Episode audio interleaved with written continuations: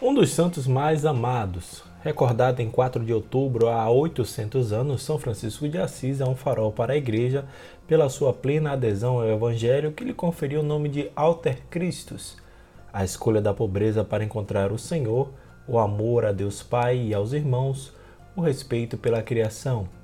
Hoje é domingo, 4 de outubro, e este é um episódio especial do podcast Santo do Dia, um podcast que conta as histórias e obras dos santos da Igreja Católica e aos domingos fazemos a reflexão do Evangelho do dia e também outros temas relacionados ao segmento católico. Disponível nos principais aplicativos de podcast, você pode assinar nestes tocadores e ser notificado sempre que houver novos episódios. O nosso perfil no Instagram é o arroba podcast Santo do Dia. Eu sou Fábio Cristiano e neste episódio especial vamos falar um pouco mais sobre São Francisco de Assis. Sejam bem-vindos.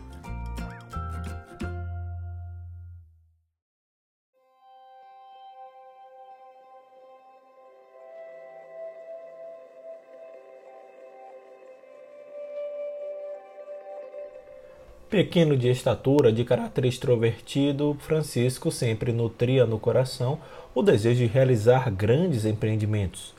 Isto o induziu com a idade de 20 anos a partir primeiro para a guerra entre Assis e Perúdia e depois para a Cruzada. Filho de um rico mercante de tecidos, Pedro de Bernardone, e de uma mulher nobre provençal, nasceu em 1182 e cresceu entre a opulência da família e a vida mundana ao retorno da dura experiência bélica, doente e abalado, foi irreconhecível por todos. Alguma coisa, além da experiência no conflito, havia afetado profundamente a sua alma. Ele jamais havia se esquecido das palavras recebidas em sonho em Espoleto. Aspas, Por que te inquietas em buscar o servo em vez do Senhor? Fecha aspas. A sua existência tomou um novo rumo, guiado pelo constante desejo de saber para que Deus o chamara. Oração e contemplação no silêncio dos campos de Umbria levaram-no a abraçar como irmãos os leprosos e os desprezados contra os quais sempre sentia aversão e repugnância.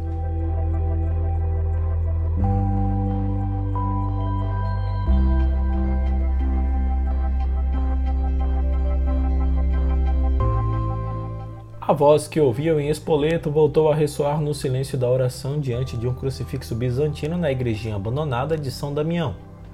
Francisco, vai e restaura a minha igreja que, como vês, está em ruína. Aquela demonstração antes entendida como um convite a reconstruir pedra por pedra a ruína da capelinha, com os anos revelou ao jovem seu pleno significado.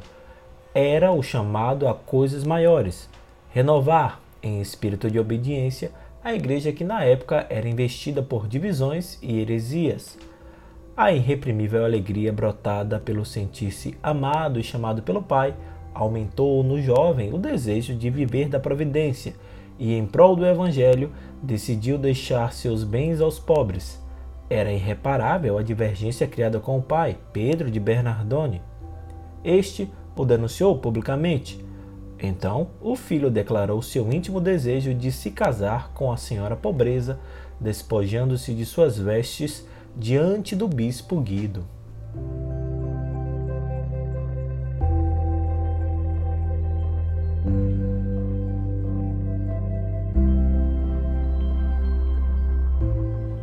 Numerosos companheiros uniram-se a Francisco que, como ele, queriam viver o Evangelho ao pé da letra em pobreza, castidade e obediência. Em 1209, o primeiro núcleo de frades foi a Roma encontrar-se com o Papa Inocêncio III, que, impressionado por aquele pequeno jovem de olhos ardentes, aprovou a regra, depois confirmada definitivamente em 1223 por Honório III. Também Clara, uma nobre de Assis, foi atraída pelo carisma de Francisco. Ele a acolheu e deu início à Segunda Ordem Franciscana, as pobres damas, depois conhecidas como clarissas. A seguir, fundou uma terceira ordem para os leigos.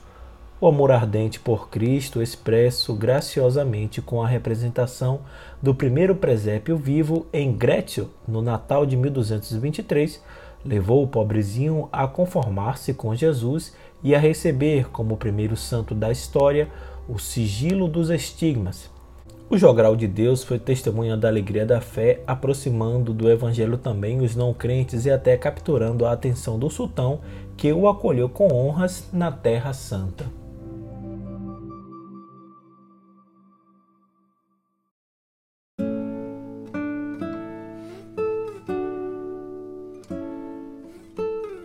A vida de Francisco foi um constante hino de louvor ao Criador.